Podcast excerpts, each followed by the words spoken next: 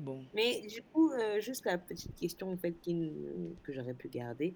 Mais euh, là, si tu es en train de mettre euh, sur le coup ton gars de RFI et tout, tu as dit que tu étais timide, tu es prête à gérer la, la célébrité? Absolument pas. Absolument pas. Je souffre de... Je crois que c'est un, c'est un nom en plus, le fait d'avoir peur de, de la célébrité. Non, absolument pas. Vraiment, absolument. Mais euh, je suis dans une phase où j'essaye de sortir de ma zone de confort. Et j'ai quand même eu le temps de process l'info, qui voulait euh, produire le, le podcast et que euh, l'objectif, c'est de le faire connaître à plus de personnes. Donc ça m'a pris un peu de temps de process l'info et de l'accepter. Mais non, je ne suis pas prête. Si effectivement beaucoup plus de gens l'écoutent et que ça devient un podcast à succès, je sais absolument pas comment je vais gérer ça. Ça me fait peur parce que du coup, je vais avoir vraiment l'impression qu'il y a des gens qui ont des attentes. En tout cas, que le podcast est attendu plus que déjà parce que j'ai quand même deux trois personnes qui euh, me disent oui tu nous sèvres euh, ça fait longtemps pourquoi tu as disparu? Bon deux Mhm. trois personnes j'arrive à gérer en plus ce sont des proches en général. Mais euh, si ça prend une autre dimension je sais absolument pas comment ça va se passer. Enfin, pourquoi tu mettrais pas un, un pseudo pour éviter que les gens fassent un lien directement avec toi, même si j'imagine que la moitié de la population reconnaîtra ta voix? de quelle population? Que qui la connaît d'abord? Pour l'instant, ce sont tes proches. Peut-être que dans deux matins, tu vas appeler euh, Alain Foka sur ta chaîne ou un truc comme ça. Pourrais avoir beaucoup plus euh, de followers d'un coup, quoi. Bah, ça dépend, ils vont me follow. S'ils viennent me follow sur Twitter, moi je m'en fous. Ils verront que quand il me manque un grain ou deux. S'ils viennent me follow sur Instagram, ils seront déçus parce qu'ils verront que je pose pas des masses. D'ailleurs, c'était un des sujets. Il fallait peut-être que je commence à faire du personal branding et tout, mais Ah, j'ai un peu de mal. J'aime vraiment l'expression œuvrer dans l'ombre. Et c'est pas moi la star des, du podcast, ce sont les invités en fait. Enfin, après, en même temps, je me dis qu'on parle de célébrité parce qu'il y a les réseaux sociaux. Sinon, euh, je pense qu'il y a déjà eu beaucoup d'œuvres comme ça qui se sont faites dans l'anonymat complet. hein. Mm, Oui, je pense Donc, pas. euh, Je, je pense pas être la première. Je, je suis pas précurseur de quoi que ce soit. Après, peut-être à l'échelle nationale, parce que je trouve que les langues sont trop liées sur des sujets qui comptent et qui touchent. Donc peut-être à l'échelle nationale dans ce format-là, parce que la vérité c'est que le podcast c'est pas encore un format très adopté euh, au Gabon et que je pense que la plupart des gens qui me connaissent et qui écoutent ne vivent pas au Gabon. Maintenant, euh, si ça prend, euh, s'il y a plus de gens qui écoutent, si ça a plus d'impact, bah tant mieux. Je ne pense pas que ma vie va changer, donc euh, On ne sait pas encore. On ne sait encore. on ne sait pas encore.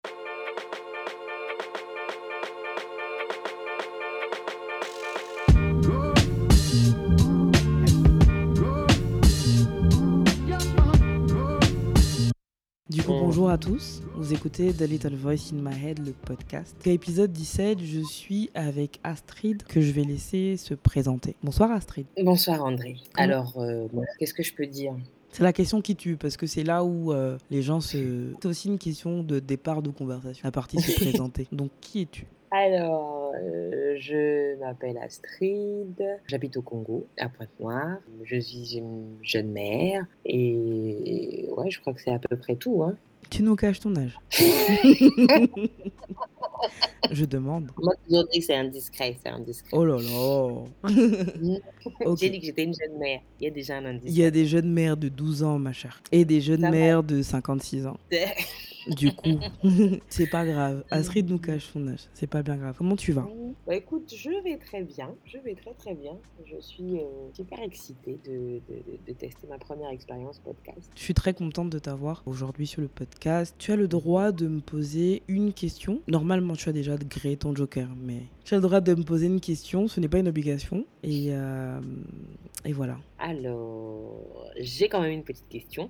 J'ai bien réfléchi à ne pas poser celle qui me venait à l'esprit tout à l'heure. Donc, euh, ma question pour toi, ce serait quelle est la vision de ton podcast en fait enfin, quelle est la prochaine étape Je sais pas comment dire. Quel est l'objectif de ton podcast? L'objectif, la vision, la prochaine étape. Je pense que je le dis assez souvent. L'objectif de moi, de mon podcast, c'est que les gens puissent écouter des histoires qui leur ressemblent, de personnes qui leur ressemblent, parce que euh, très souvent, on a l'impression de vivre des choses seul de son côté, et on s'enferme en fait dans ce qu'on vit, que ce soit un, un épisode euh, triste, compliqué, frustrant ou joyeux même. Et, euh, et c'est bien dommage parce que les gens nous ressemblent beaucoup plus que ceux que l'on ne croit. Après, j'ai vraiment envie d'ouvrir la discussion, le dialogue sur des sujets dont je discute en privé avec des personnes et qui pour moi mériteraient d'être partagées aux autres parce que je suis presque sûre que des dizaines, des centaines, voire des milliers de personnes vivent la même chose. J'ai pas la, prétention qu'autant de gens écoutent le podcast, mais quand à chaque épisode j'ai une personne au moins qui vient me dire j'ai écouté cet, cet, épisode et ça m'a beaucoup parlé, ça me fait penser à moi, euh, j'ai vécu la même chose, vraiment, euh, ça m'a ouvert les yeux sur, euh, bah, sur le fait déjà que d'autres personnes vivent la même chose et qu'il y a des, des options auxquelles moi j'ai pas pensé, euh, moi c'est suffisant quoi. Maintenant, euh, la prochaine étape pour moi, je ne sais pas parce que je me suis pas posé là. Pour l'instant, je veux clôturer la saison 1 correctement. Après avoir disparu pendant plusieurs semaines, je me donnais le challenge de poster un épisode toutes les semaines du mois de décembre. Une fois que ce sera fait en 2024, je vais essayer de repenser sur ce que je veux passer comme message, euh, sur les sujets que je veux aborder. Il y a eu beaucoup beaucoup de freestyle alors qu'il y a beaucoup de thématiques que j'avais déjà listées, de, des gens que j'avais contactés pour aborder ces thématiques, des gens qui ont disparu, des gens que j'ai pas recontactés. Donc euh, je veux vraiment qu'il y ait une portée personnelle, sincère, de partage et il euh, faut que je réfléchisse à comment le faire mieux.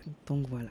C'est bon, ma réponse te satisfait? Oui, j'ai largement le temps de, d'avoir, de prendre tous les éléments euh, pour voir un peu. Euh, est-ce que tu veux me faire des propositions? En termes de sujet, oui, je pourrais. pourrais ouais. Et puis sache que tu pourras revenir autant de fois que tu veux. Soit dit en passant, quoi.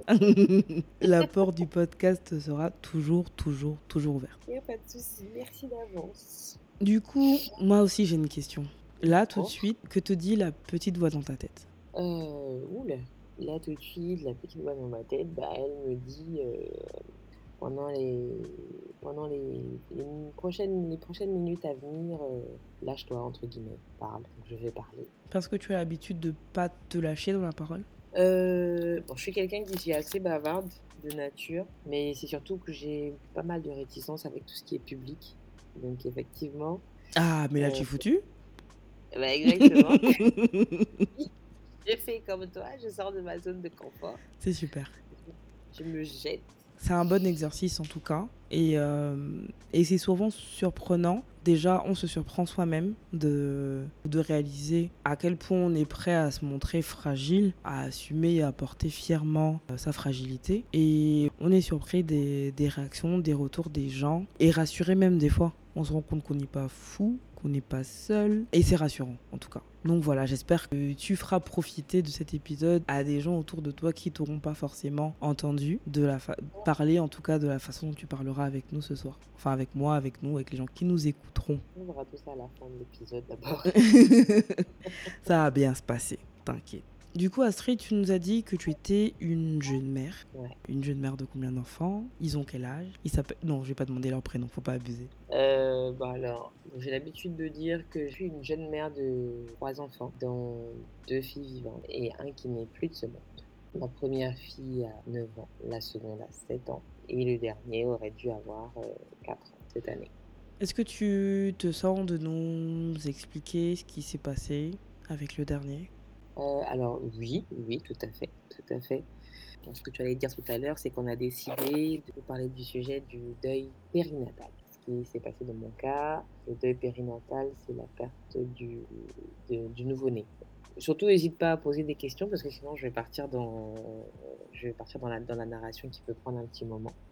Mais juste euh, pour faire euh, bref et pour introduire le sujet, j'étais enceinte il y a 4 ans et et j'ai accouché d'un petit garçon qui, qui est mort deux jours après, deux jours après sa naissance, encore à l'hôpital. Donc ça, ah c'est pour la faire. J'ai peur de poser des questions qui sont un peu débiles, mais est-ce que c'est, est-ce qu'il y avait une origine médicale? Euh, alors, une origine médicale, en fait, non. D'ailleurs, c'était un peu ça le, plus dur pour moi. C'est que je suis rentrée chez moi et j'avais pas de, j'avais pas de raison. En fait, on a, disons que euh, l'enfant, le petit garçon est né et il, euh, il est né avec une détresse respiratoire. En gros, il respirait pas très bien. Le truc, c'est que j'ai euh, accouché par césarienne. Donc, quand tu accouches par césarienne, le premier jour, en fait, tu es encore complètement sous l'effet de, de l'arachie anesthésie. Donc, en fait, on me prend mon bébé et on me l'emmène dans le service néonatologie pardon, qui est dans un autre hôpital voisin. Donc j'y vois plus grand-chose en fait. Ce que je comprends, ce que je reçois comme information, c'est qu'on est en train de faire pas mal de recherches pour savoir en fait qui se passe. Il y a juste, je comprends juste qu'il euh, il souffre d'une infection bactérienne et on cherche en fait de quelle bactérie il s'agit pour lui, pour lui euh, administrer le, le plan d'antibiotiques. Mais on ne trouve pas. En fait, euh, avant de recevoir les les résultats de toutes les analyses, en fait, l'enfant meurt parce que euh, il est encore en détresse respiratoire, il faut le réanimer. On a essayé de le réanimer euh, deux ou trois fois, mais au bout d'un moment, disons qu'ils ont arrêté d'insister parce qu'il risquait de se retrouver avec de graves lésions cérébrales. Donc ils ont arrêté de, vouloir le réanimer. Comment tu te sens à l'annonce de, de, son départ? Euh, Déjà, qui, qui, comment, comment... J'ai vraiment peur d'être... Non, non, non, vas-y. non, je sais, mais... Déjà que je puisse en parler comme ça et faire des phrases euh, sans qu'il se passe euh, rien, c'est que ça va quand même. J'ai fait beaucoup de pas en avant. Donc tu peux y aller. Comment tu te sens au moment de l'annonce? Alors au moment de l'annonce, c'est rigolo parce que donc comme je dis, il est mort, il est mort au bout de, au bout de deux jours. Donc quand tu, quand tu subis une, césarienne, il faut savoir que tu, tu te redresses au bout du, ben, au bout du troisième jour. Et effectivement, la cicatrice, elle est tellement mal que tu ne peux pas, en fait. Sauf que moi, euh, premier jour, je, on m'explique. En fait, si tu veux, ce qui se passe, c'est que j'ai mon téléphone à côté de moi. Et dessus, je suis sur le même groupe WhatsApp que mes frères et sœurs. Et quand je suis allée à l'hôpital, il y avait ma sœur.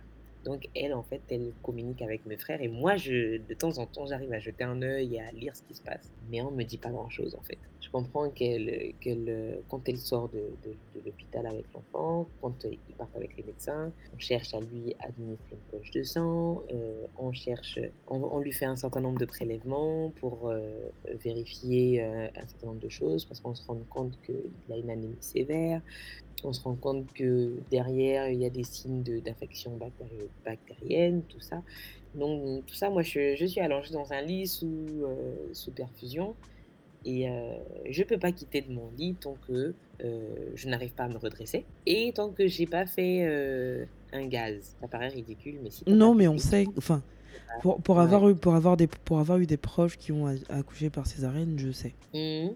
Donc c'est, non, sur le coup, ça paraît ridicule. en fait, je dis putain, je suis il à cause d'un gaz. Mm. Alors qu'en temps normal, ça sort comme ça gratuitement, n'importe quoi. Et donc, euh, du coup, euh, le, premier jour, donc je laisse l'effet de l'anesthésie partir. Et après, du coup, je, me, je m'efforce à me lever et tout. Et euh, je me mets à faire des, à, marcher dans la chambre et dans dans la chambre et dans le couloir pour essayer de déclencher ce fameux gaz parce que vu que j'ai déjà coché la première case, c'est-à-dire se tenir debout, j'essaye de faire mon gaz pour pouvoir sortir. Je marche toute la nuit, en fait, je ne dors pas.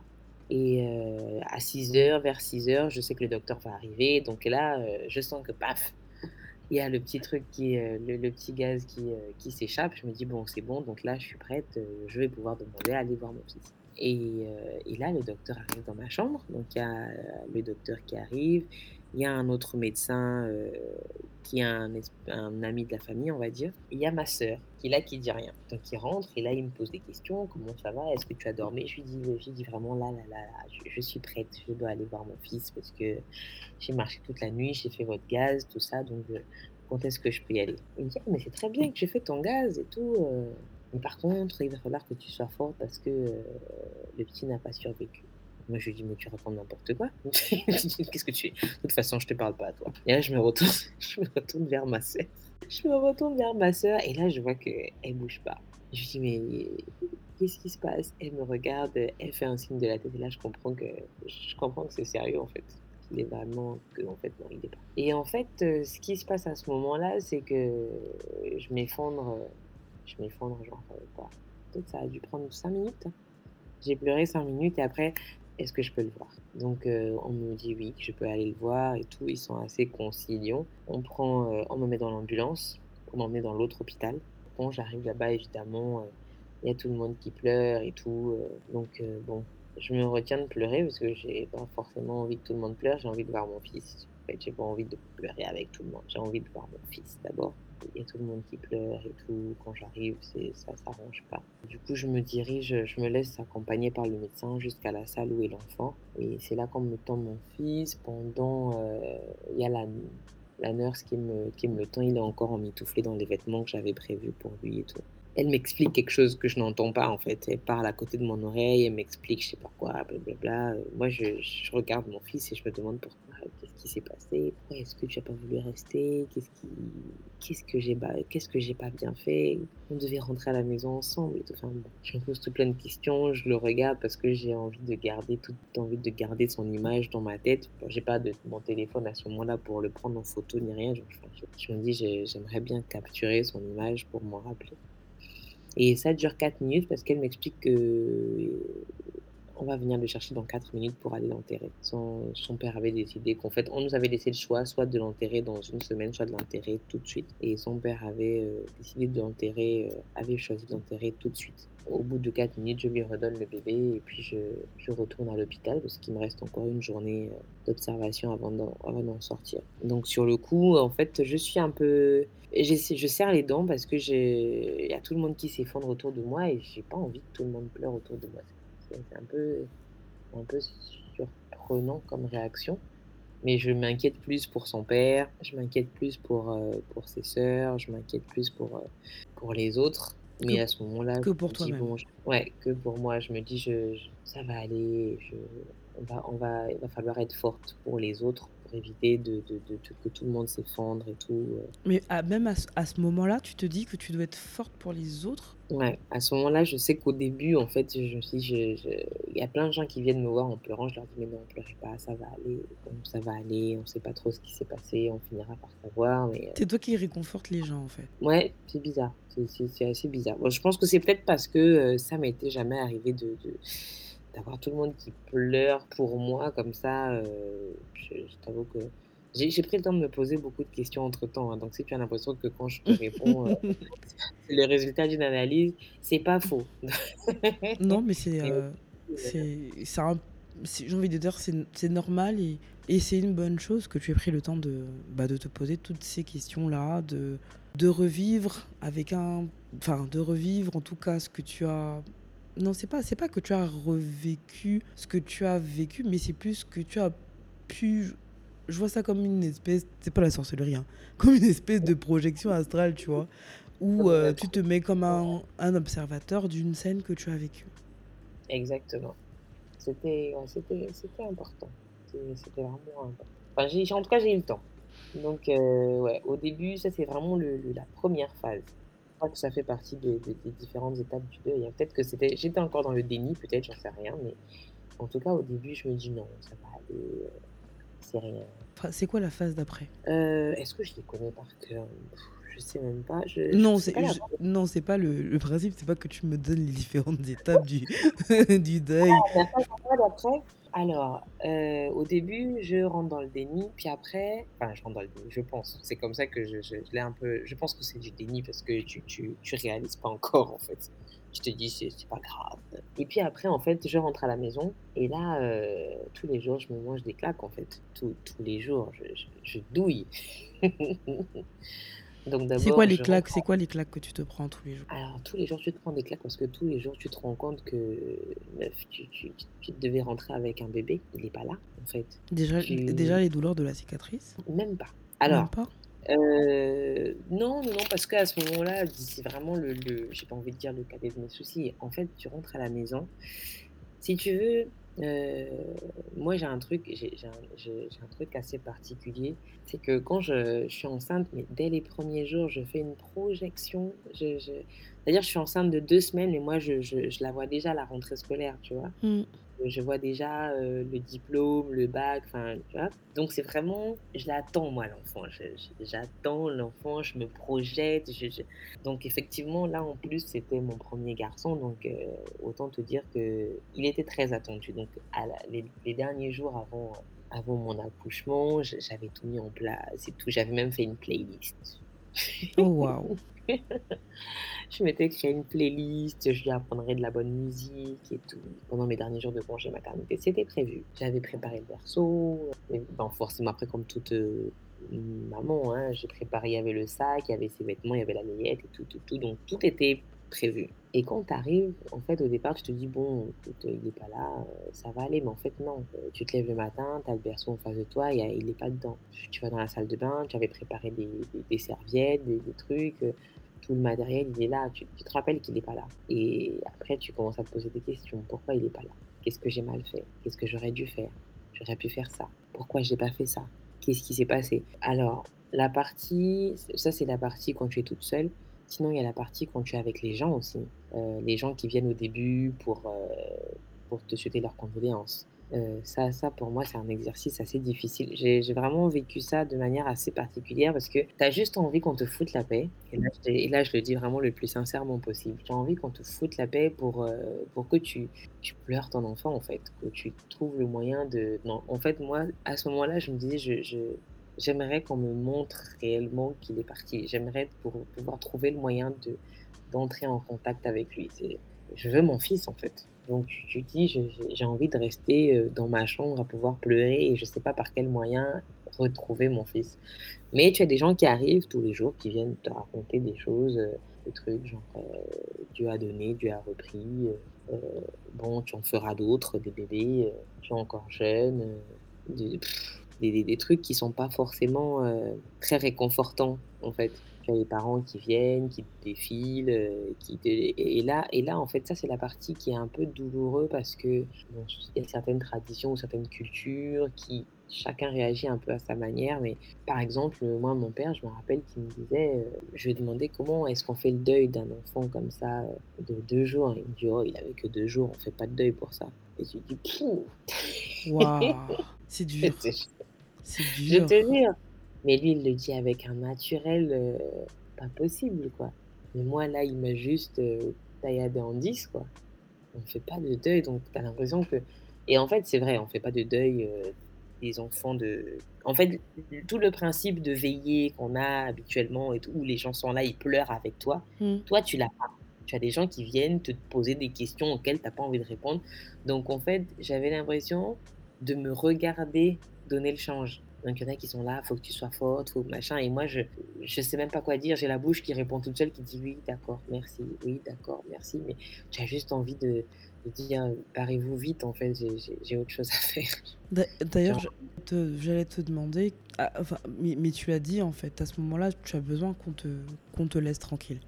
Qu'on te laisse faire un deuil qu'on ne t'autorise même pas à faire dans les mécanismes de deuil que tu connais. Exactement. Et que la question que je vais te poser, c'est comment est-ce que tu aurais voulu qu'on t'accompagne, qu'on te soutienne? Qu'est-ce que les gens auraient pu faire pour te soutenir? Mais bon, tu as dit qu'il fallait qu'on te foute la paix. En fait, c'est assez paradoxal. Alors, euh, c'est vrai qu'au début, les premiers jours, je t'avoue qu'il se passait un truc assez particulier. C'est que je dormais pas bien. Chaque fois que je m'endormais, j'avais l'impression de me faire réveiller par des pleurs de bébé. Donc, je, ne sais pas si c'est encore l'état de choc. Je pense que c'est ça. Mais en fait, c'est comme si, comme si tu avais l'impression que tu pouvais encore le rattraper même si, même si physiquement c'est pas possible en fait. Donc tu, tu te dis j'ai juste envie d'aller euh, trouver le moyen de me recueillir, d'aller trouver le moyen de, de, comprendre ce qui s'est passé en fait. C'est passé trop vite, ça s'est passé trop vite. Tu as pas eu le temps de comprendre, tu sais pas ce qui s'est passé. Tu, as d'abord envie d'avoir un ton pour toi où, tu veux comprendre. Et après effectivement si on avait dû m'accompagner, parce que moi, quand je rentre à la maison, je sais pas ce qui s'est passé. Comme je le disais tout à l'heure, j'ai quelques bribes d'informations, mais je sais pas pourquoi l'enfant est mort. Parce que euh, déjà, il est dans un autre hôpital, mais ensuite, le service néonatologie, là, euh, c'est un service où il n'y a personne, personne n'a le droit d'entrer. Aucun membre de ta famille n'a le droit d'entrer dedans. Donc, euh, les gardes malades sont dehors et on vous appelle, oui, on a besoin d'une couche, on a besoin de ceci. Donc, en fait, tout ça, là, ça te laisse dans le doute. Qu'est-ce qui s'est passé? Qu'est-ce que j'ai pas bien fait? Qu'est-ce que. Pourtant, j'ai fait toutes mes visites jusqu'à la fin et tout, tout allait bien et tu comprends pas. Et après, ben, tu as envie qu'on pleure avec toi. Tu as envie que les gens viennent pleurer avec toi. Tu as envie que les gens t'accompagnent dans la douleur, en fait. Je pense que c'est ça qui m'a manqué. Est-ce que les choses ne sont pas faites du coup de façon inversée? Les gens ont d'abord pleuré avec toi? Ouais, certainement. C'était pas au bon moment. En fait, les gens ont d'abord pleuré. Est-ce que c'était avec moi Ils ont d'abord pleuré. Moi, j'ai pas pleuré à ce moment-là. Et après, euh, ils sont partis. Et je pense que c'est au moment où, c'est au moment où les gens s'en vont que tu commences à réaliser réellement que tu douilles. Les gars, oh, j'ai besoin d'aide. Est-ce que tu as su la demander, cette aide? J'ai essayé. Disons que les... c'était pas forcément compris. Après, je... peut-être que c'était pas forcément bien formulé aussi, je... je sais pas. Mais j'ai essayé de mais je l'ai pas demandé à tout le monde. Disons que en fait, aujourd'hui, j'ai avec un certain recul, j'ai compris les choses différemment. Parce que, si tu veux, à l'époque, j'ai pas demandé d'aide aux gens autour de moi. Je me suis surtout retournée vers mon conjoint parce que j'étais persuadée que c'était le seul qui pouvait vraiment comprendre, en fait, ce que ce que je pouvais ressentir. Mais bon, je pense qu'il était pas dans les il a il a eu il a eu beaucoup de mal à vivre son deuil, lui, de son côté voilà, donc en fait, il a même eu beaucoup de mal à m'accompagner. Déjà, je pense qu'il avait, il avait du mal à vivre son deuil de son côté, mais il a eu, il a eu beaucoup de mal à m'accompagner dans ce sens aussi. Donc ça n'a pas forcément aidé les choses. Sur le coup, euh, tu te sens un peu, un peu délaissé, tu te sens un peu seul. Et ce que j'ai compris, c'est qu'effectivement, ta douleur, ta peine à toi, ta douleur à toi, elle est, elle est tienne en fait. Les gens, ils ont beau, parce que j'avais quand même euh, quelques amis, quelques sœurs qui venaient régulièrement euh, passer du temps avec moi pour me demander des combats et tout, mais j'avais l'impression que c'était pas. C'était pas assez. en fait, j'avais l'impression qu'on parlait pas le même langage. Que tout ce que je pouvais leur dire, c'était pas compris, en fait. Tu dis, j'ai besoin de ça, et on te dit, mais non, il faut que tu comprennes que tu dois faire le deuil.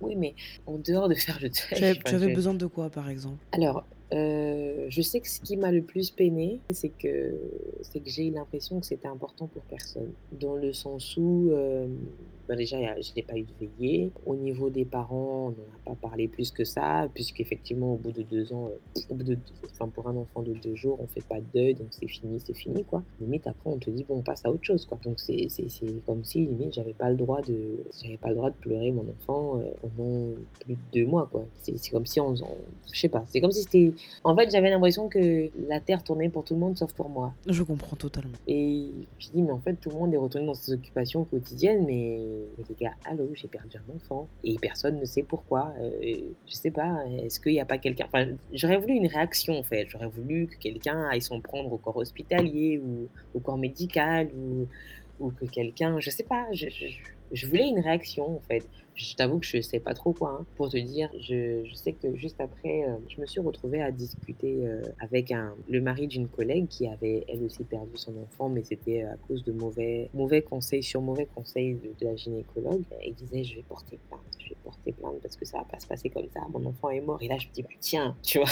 C'est ce que j'attends? J'attends que les gens se battent. Exactement. Ça pourrait être une piste, que quelqu'un se batte, qu'on fasse quelque chose. Mon enfant peut pas être mort comme ça pour rien on l'a enterré, puis c'est fini. C'était pas un prêt à jeter, quoi. C'était un enfant. Mais, mais vraiment, euh, à, ce moment-là, tu peux. J'avais juste pas le recul, mais effectivement, tu, tu t'embourbes facilement dans des idées euh, noires, dans des raccourcis euh, faciles. Mais à, ce moment-là, qui, qui, peut te demander d'avoir un, un, recul? Je suis pas sûr qu'il n'y a pas de recul à avoir à ce moment-là. Bah, les gens, ils s'attendent à ce que tu comprennes, en fait. Hein. Les gens, ils s'attendent à ce que tu comprennes, à ce que tu, tu lâches prise, à ce que tu à ce que tu t'accroches à une idée euh, du genre euh, Dieu a donné, Dieu a repris. Donc, euh, Je déteste cette phrase. Exactement. je déteste aussi, mais juste à cause de ça. Hein. juste à cause de ce truc-là où tu dis mais Dieu a donné, Dieu a repris. Mais non, en fait. pourquoi il donne pour reprendre. Et puis, c'est pas son, c'est pas son mode de fonctionnement. Enfin, Donc, euh, Est-ce que tu commences à avoir des réponses de la part, Euh, de la part du corps médical? Est-ce que... non, parce que en fait, ils savent pas. Ils savent pas du tout ce qui s'est passé. En fait, si tu veux, alors, si on doit entrer dans le détail, mon bébé est allé en néonat. euh, il est allé en néonat le premier jour, donc il arrive à l'hôpital. On, on se met à d'abord à chercher des poches de sang. On trouve des poches de sang plusieurs heures après, et on le garde à l'hocital. Au début, on parle d'anémie sévère, donc on le met dans, une couveuse. On lui fait un test euh, je crois. Je suis devenue vachement euh, un peu plus scientifique hein, pendant, après cette expérience. Donc, on lui fait un test pour vérifier, euh, pour regarder pourquoi est-ce qu'il a une anémie. On, le met sous euh, photo, euh, photo, je sais plus trop quoi là. En tout cas, euh, il le garde un moment et je sais qu'en fait, on lui fait un, antibiogramme pour justement vérifier quel est le bon, la bonne bactérie qu'il a et lui administrer le bon antibiotique. Et je sais que le lendemain matin, on devait lui faire un, prélèvement de la, moelle épinière. Donc j'étais un peu en stress dans ma chambre quand j'entendais ça parce que je me dis, euh, il est petit comme ça, on va lui faire un prélèvement comme ça. Est-ce que c'est pas un peu délicat? Et, le matin, en fait, c'est là qu'il fait des crises cardiaques, en fait. Donc l'antibiogramme, on n'a pas eu le retour. J'ai pas eu le retour. Du coup, on n'a pas fait de prélèvement. Et on a tous pensé c'est qu'il y avait une infection bactérienne. Mais qui vient d'où? Aucune idée. Euh, tout allait bien, euh, l'enfant, le cœur battait bien, tout ça. Et, et vraiment, euh, j'étais loin d'imaginer que que je pouvais, je pouvais traverser ça, quoi. C'était, pour moi, c'était du tout cuit, quoi. C'était, je pousse, enfin, même pas je pousse, c'est plus que c'est une césarienne, donc Mmh. euh, à la limite, euh, tu attends, quoi. Mmh. Et en plus, je- j'ai eu, j'avais de la chance parce que euh, j'avais pas de contraction. Donc vraiment, ça s'est passé euh, comme au cinéma, quoi. Tu, tu te poses, tu attends, tu regardes, et au bout d'une demi-heure, tu avais ton, tu avais ton enfant livré. Mais on te laisse sortir et on te, et on te dit rien. Je sais qu'à un moment, je suis allongée à l'hôpital et y a la sage-femme qui rentre dans ma chambre qui me dit mais on peut pas l'évacuer? Et là je me dis mais l'évacuer ça veut dire quoi? Qu'est-ce qui se passe? Elle me dit non non rien et elle ressort. Et là je me mets à cogiter. C'est de malade? mais je te jure, je me dis, mais qu'est-ce qui se passe dehors? Elle me parle d'évacuation, mais qu'est-ce qui se passe? Et mais j'ai rien, hein, je suis dans la chambre euh, sous anesthésie, je grelotte. Je me dis, mais qu'est-ce qui se passe là-bas et tout? Donc je me rappelle même que le premier jour, quand je me redresse, euh, les médecins, ils annoncent qu'on va le garder trois quatre jours, quoi. Donc je me dis, bon, c'est un petit problème. Le premier jour, on en rigole même, quoi. Mm. Mais euh, le deuxième jour, euh, bon, la situation s'est dégradée dans la nuit. quoi. Mais je commence à avoir des réponses beaucoup plus tard, beaucoup, beaucoup plus tard. Parce que déjà, en fait, quand je, je reprends, quand je rentre à la maison, donc il y a d'abord la réalité de la maison qui me rappelle que, que j'ai perdu mon enfant. Ensuite, euh, bah, l'extérieur, tout le monde me demande euh, l'enfant va bien, parce que j'avais un ventre qui était tellement pointu que personne, euh, tout le monde, tout le monde dans le quartier savait que j'avais un enfant en fait. Mm, mm. Donc, comment va l'enfant Comment va l'enfant Comment va l'enfant? Donc, une fois sur deux, tu dis, ben, il est mort. Là, tu plombes l'ambiance. Une fois d'après, tu dis, bon, j'ai pas envie d'expliquer encore, d'avoir quelqu'un qui va me regarder avec toute la pitié du monde.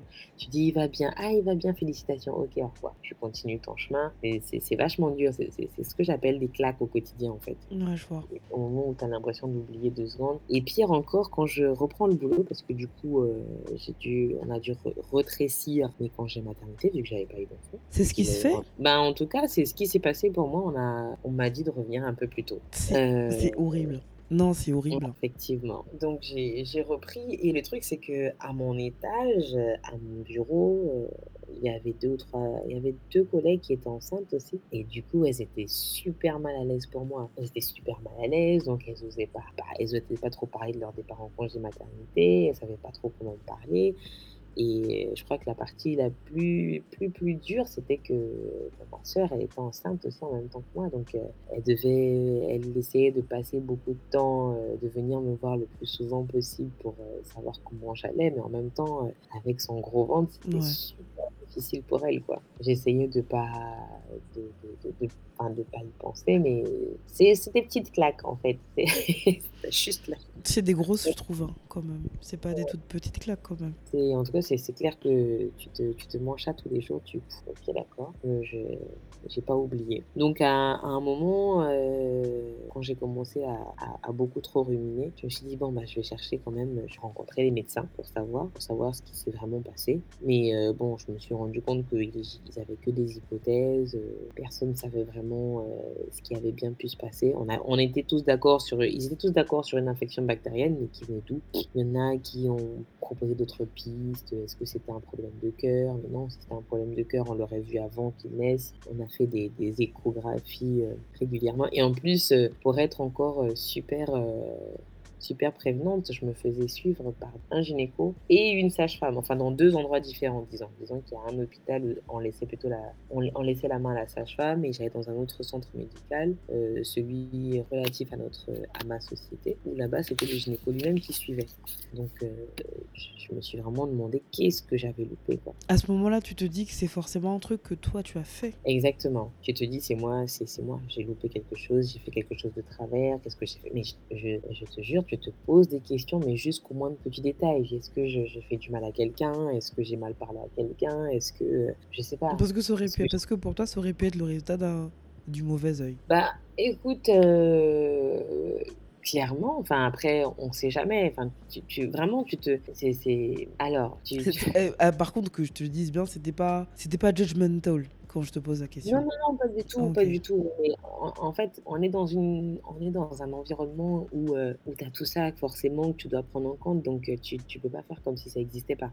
Alors juste euh, quand je rentre à la maison, du coup quand les parents viennent me voir et tout, donc d'abord les parents, donc effectivement mon père qui me dit qu'il n'y a pas de pas faire de deuil. Il me dit que c'était euh, probablement c'est mystique et tout. euh. donc bon, tu l'écoutes comme ça. Euh, J'ai une tante qui arrive qui dit c'est pas les sorciers. Elle vient il faut pas penser à la sorcellerie, faut pas penser à la sorcellerie. Je dis Hmm, mais pourquoi toi tu en parles Et après, en fait, après, tu as d'autres, euh, tu as d'autres collègues, d'autres, euh, amis qui arrivent, qui t'expliquent un peu leur, euh, leur expérience. Tu te rends compte qu'il y a plein de gens qui, qui vivent ce genre de choses. En fait, ah, moi j'ai vécu ça l'année dernière, moi aussi j'ai perdu, machin. Euh, Il y en a qui viennent après, qui te posent des questions, qu'est-ce qui s'est passé, qu'est-ce qui machin? Je dis, bon, tu viens satisfaire ta curiosité, toi, tu viens pas. tu, tu viens pas me soutenir, toi. Exactement. Donc, tu, tu- en, fait, tu tu as vraiment plusieurs trucs. Et là, tu, effectivement, tu te poses des questions. Tu as les médecins qui te disent oui, machin, est-ce que c'est pas possible que ce soit aussi une incompatibilité au niveau des groupes sanguins, machin? Puis c'est pas possible. En fait, c'est vrai qu'ici, à aucun moment, on m'a demandé mon groupe sanguin, quoi. Donc, euh, effectivement, qu'est-ce que, pourquoi est-ce que je l'ai pas demandé? Comment j'aurais pu savoir? Et où est-ce que j'aurais dû aller? Est-ce que c'est le mauvais œil? Est-ce que... Incompatibilité de groupe sanguin avec qui? Avec, euh, bah, avec le papa Mais s'il y avait incompatibilité de, de groupe sanguin, ça aurait pas été détecté? Bah, il aurait fallu qu'on l'analyse, il aurait fallu qu'on le voit, il aurait fallu qu'on on le cherche, quoi. On l'a pas cherché. Donc, alors, pour la... le truc encore plus marrant, donc moi, je suis O+, et, et son papa est AB+. Donc, il se trouve que ma première fille est B+, ma deuxième fille est A+.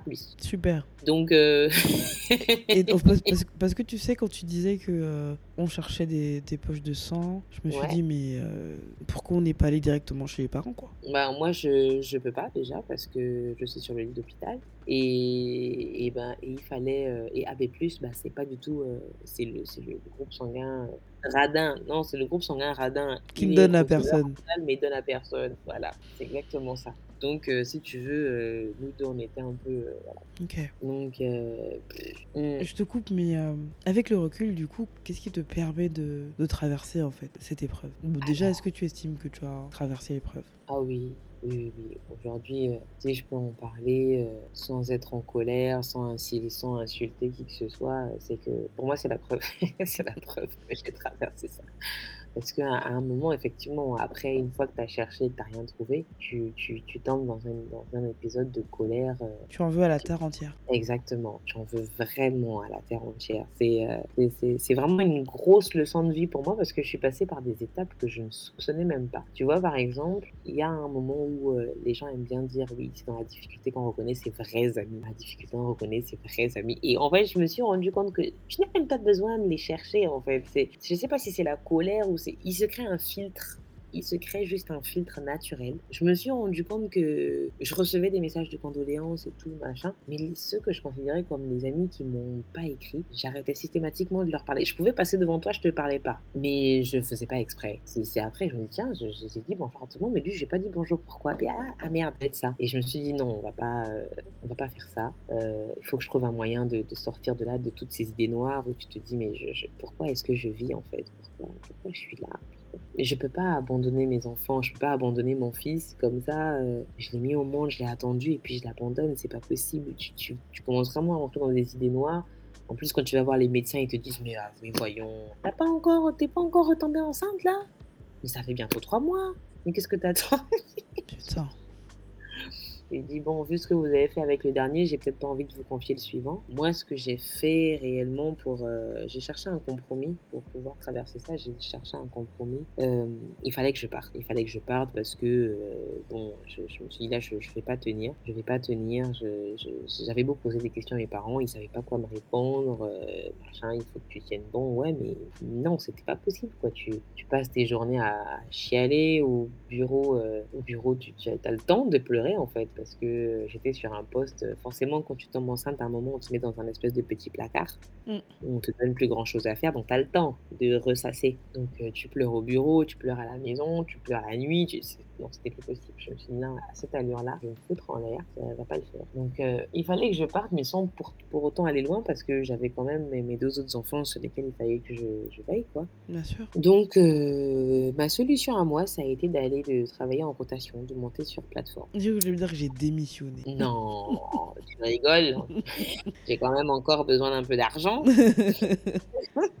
du coup, tu t'es mise à faire des, à faire des rotations des 28-28. Exactement. Bon, si j'avais démissionné, je me serais retrouvée encore plus coincée là où je voulais pas rester coincée. C'était pas, pas le bon choix. Donc effectivement, tu te retrouves dans un milieu euh, complètement masculin. Tu sais pas du tout comment ça marche. T'as que des hommes. T'as aucune femme enceinte qui va te, se gêner parce que euh, bah, sait pas trop comment parler de sa grossesse avec toi. Tu as personne qui va te parler d'enfants.